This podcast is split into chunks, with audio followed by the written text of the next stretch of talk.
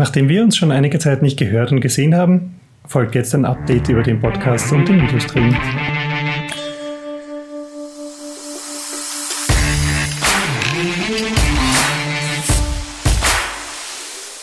Hallo, das ist der Content Creator Podcast.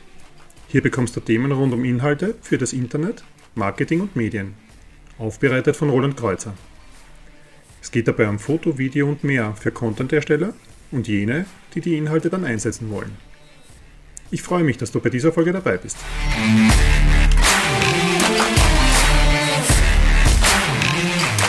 Ja, das ist nicht nur der Content Creator Podcast, ich bin selbst ja auch Content Creator und das waren turbulente Zeiten in den letzten Wochen, Monaten. Deswegen war auch die regelmäßige Erscheinung jetzt des Podcasts oder des Videostreams nicht wirklich immer möglich und äh, wir kommen aber wieder in die Richtung, wo es wieder normaler wird, dass ein Podcast erscheint. Ja, den, die Ausgabe möchte ich dafür nutzen, dass wir mal schauen, was ist der aktuelle Status, was war in der letzten Zeit, äh, was gibt es zum Nachlesen und was kommt in Kürze auf diesem Stream. Zuerst einmal, was war? Wir haben ja den Lockdown gehabt im März. Ähm, danach war es relativ ruhig, also nicht mehr viele Ausgaben und nicht mehr viele Videos, die erschienen sind auf YouTube ähm, hängt damit zusammen, dass wir als Videoproduktion und Fotoproduktionsfirma sehr oft einspringen haben müssen für Firmen, die Events stattfinden lassen hätten wollen, Seminare stattfinden lassen hätten wollen und das Ganze nicht mehr konnten. Wir haben auch den Sommer, wo wir die Sommerpause sowieso geplant hätten mit dem Podcast, ähm, auch nicht gefüllt, äh, weil wir gesagt haben, dann machen wir gleich im Herbst weiter. Jetzt schaut es so aus, als würde es bald wieder ruhiger werden. Der Coronavirus wird wieder wilder. Das heißt, ich nehme an, die turbulenten Zeiten werden weitergehen. Aber ich habe mir vorgenommen, dass wir trotzdem einiges bringen und wir haben schon viel vorbereitet in der Zwischenzeit. Hängt unter anderem damit zusammen, dass wir in der Zwischenzeit auch sehr viel für Firmen gemacht haben und sehr viel Neues testen konnten, was ich euch wieder dann zeigen werde. Ähm, was demnächst kommt, ist also relativ viel an Technikkram. Wir haben Livestreamings gemacht für Firmen, wir haben diverse Events gemacht wo wir dann gesehen haben, wir brauchen mehr Technik. Ähm, sehr viel Audiotechnik. Wir haben sehr viel früher mit Richtmikrofonen direkt von der Kamera gearbeitet und mit kleinen Lavaliers, die wir direkt bei der Person angeschnallt haben. Und in Zeiten, wo wir dann ein Podium virtuell vor uns gehabt haben, schnell umstecken haben müssen, die, die Mikros tauschen haben müssen, schnell Ton einpegeln haben müssen, äh, Live-Events verknüpfen müssen mit äh, Publikum, das nicht live vor Ort ist, das heißt, wir den Ton vor Ort gebraucht haben und gleichzeitig aber auch streamen mussten und da auch den Ton gebraucht haben, haben wir sehr viel an Equipment gebraucht, das Ganze koordinieren zu können, zu schneiden zu können, live schneiden zu können, aufzeichnen zu können, mischen zu können, ausgeben zu können. Das heißt, da ist viel angefallen, was wir neu investiert haben. Da habe ich ein bisschen Erfahrung sammeln können, die werde ich mit euch teilen und werde euch zeigen, welche Geräte wir dazu verwendet haben. Das kommt in Kürze. Da gibt es eine ganze Menge schon in der Pipeline. Das wird demnächst erscheinen. Das Mikro, das ihr da hört, ist übrigens eines, das auch kurz in Kürze im Test erscheinen wird. Das ist ein USB-Streamer-Mikro, ein neues, äh, hat aber Vorteile gegenüber dem alten Setup und werden wir dann in Zukunft häufiger hören. Das ist schon mal ein Vorgeschmack auf das, was als nächsten Test kommen wird. Ja, in der Zwischenzeit waren wir aber trotzdem fleißig, auch wenn der Podcast ruhiger war und wenn die Videos weniger waren auf YouTube gab es doch eine ganze Menge an, an Dingen, die in der Zwischenzeit passiert sind, die auch unter anderem mit Corona zu tun gehabt haben und mit den Dingen, die wir gemacht haben in der Zwischenzeit. Schauen wir vielleicht ganz kurz rein, was man, wenn man uns auch nicht gehört hat, zumindest nachlesen kann, wenn es einem interessiert. Für die, die den Podcast auf YouTube sehen, sehen dann auch den Videostream dazu. Für alle anderen kurze Erklärung. Ähm, ich klicke jetzt ein paar Webseiten durch, die wir selbst betreuen, unsere eigenen Magazine wo wir Informationen gesammelt haben und veröffentlicht haben, die nicht in Podcast-Form passen. Einfach zu viel Textinformation oder zu viel Links, die man brauchen würde. Und gebe damit ein paar Tipps, wie man, was man noch nachlesen könnte. Ich habe jetzt mal Seminar.de aufgemacht. Seminar.de ist unser Magazin für Weiterbildung und Fortbildung, Angebote für die Erwachsenenweiterbildung. Und dort war ganz ein großer Punkt, dass sehr viele Events abgesagt wurden oder zumindest nicht so stattfinden konnten, wie es üblicherweise der Fall war. Und einer der Herangehensweisen, wie man dann trotzdem noch Geschäft machen kann und wie man trotzdem noch sinnvoll mit Leuten agieren kann, ist der, ein Event online oder hybrid stattfinden zu lassen. Und das live oder aufgezeichnet. Das sind die Grundsatzentscheidungen, die man da treffen kann.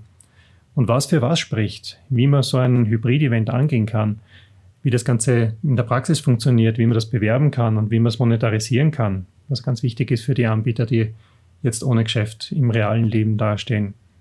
Das haben wir in einem langen Artikel zusammengefasst. Also wir haben da die, die verschiedenen Dinge, wie was kann das Internet bieten, was ich offline nicht konnte, dass man das ausnutzen kann, was an Marketingmöglichkeiten da ist, was an Möglichkeiten der Interaktion übers Internet möglich wird, dass man neue Zielgruppen erreichen kann, die man sonst nicht erreicht hätte. Und wie man trotzdem die Präsenz, die lokalen User, die dann vor Ort sind, mitmachen beim Seminar, bei dem Event, bei der Tagung, was auch immer man da plant, äh, was sie noch beisteuern können und damit einen Mehrwert liefern können. Wie man das Ganze technisch umsetzen kann, was man da alles tun kann, was ich in der Praxis in der Zwischenzeit gelernt habe, steht in diesem Artikel, wie gesagt, auf Seminar.de zu finden. In den Shownotes werde ich es dann auch verlinken. Das Zweite, was wir in der Zwischenzeit gemacht haben, wir haben doch eine runde Ausgabe unserer Magazine wieder rausgebracht. Wir haben ja früher Printmagazine äh, publiziert, machen das hauptsächlich mittlerweile online aber doch in Magazinform, das heißt zum Blättern am Smartphone, am Tablet oder am PC. Das heißt, zusätzlich zu unseren Webangeboten, die wir ja zahlreich haben, gibt es auch ein paar Magazine für Auto.at, Style.at. In Style.at sind auch die ganzen Content Creator Dinge drinnen, Tests für Hardware etc. Also durchaus interessant, Style.at. Und dann das Männermagazin Girls.at ist erschienen in der Zwischenzeit, haben im Sommer eine Sommerausgabe gemacht und die nächste ist schon in Planung. Das heißt, die nächste Runde kommt jetzt zum Lockdown, dass es wieder was zum Lesen gibt. Auch da gibt es ganz viel online und ganz viel Neues. Da haben wir keine Corona-Pause gemacht. Corona ist aber doch ein Riesenthema für viele Firmen und wir haben uns gedacht, wir müssen ein bisschen unterstützen, gerade im Bereich der Lokale und Veranstalter. Da haben wir ja einige Kunden und die brauchen Unterstützung, dass das Ganze nicht zum Fiasko wird für das Unternehmen. Finanziell ist das Ganze sowieso schon schwierig. Dann soll wenigstens die Abwicklung und die, das Abhalten von Events leichter werden. Und wir haben uns gedacht, wir haben ja ein Ticketing-System. Das heißt, sehr viele Veranstalter nutzen das Check-in-System und Ticketing-System, das wir online haben, wo man mit dem Handy ganz einfach eine Karte registrieren kann, kaufen kann und dann teilnehmen kann bei einem Event. Und erweitern das Ganze um eine Corona-Variante, die jetzt gebraucht wird, weil man ja im Lokal, in Wien zumindest, und das wird ja immer weiter durchgeführt, sich registrieren muss. Das heißt, man kommt zum Tisch, muss sich registrieren, muss einen Zettel ausfüllen, der Wirt muss das Ganze einen Monat lang aufhalten und sollte dann die Behörde draufkommen, ein Corona-Fall ist da, muss man die Kontaktpersonen, die am Tisch gesessen sind, nennen können das Zettelwerk, das da entsteht, ist nicht nur umweltschädlich, sondern ist auch ein bisschen ein Problem für den Wirten, weil der muss das sowohl kontrollieren, als auch dafür sorgen, dass sicher die, dieser Zettel der Registrierung ausgefüllt werden kann.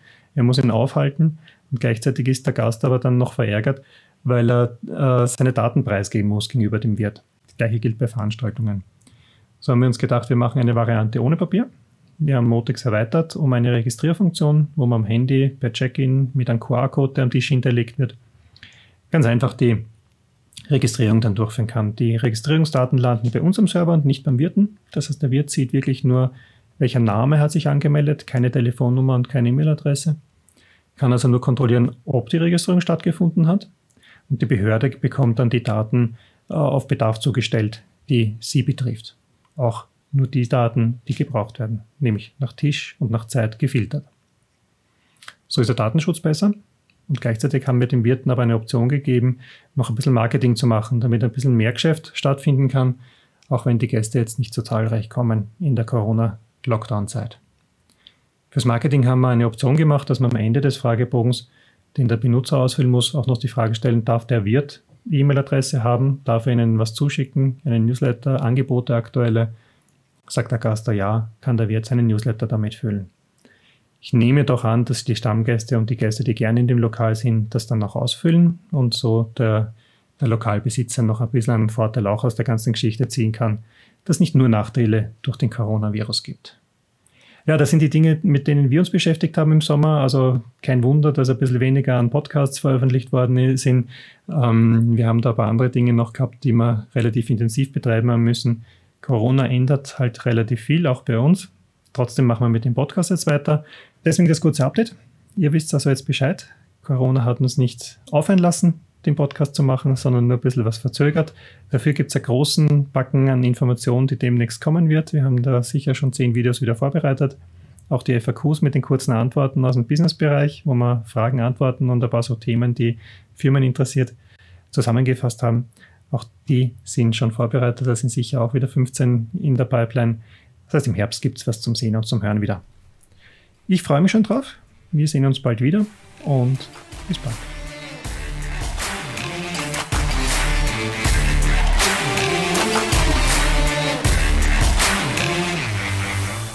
Das war ja der aktuelle Content Creator Podcast. Ich würde mich darüber freuen, wenn du abonnierst, bewertest, teilst oder kommentierst. Am liebsten auf der Website www.content-creator.at, auf Anchor FM oder in YouTube. Bis bald wieder auf diesem Kanal.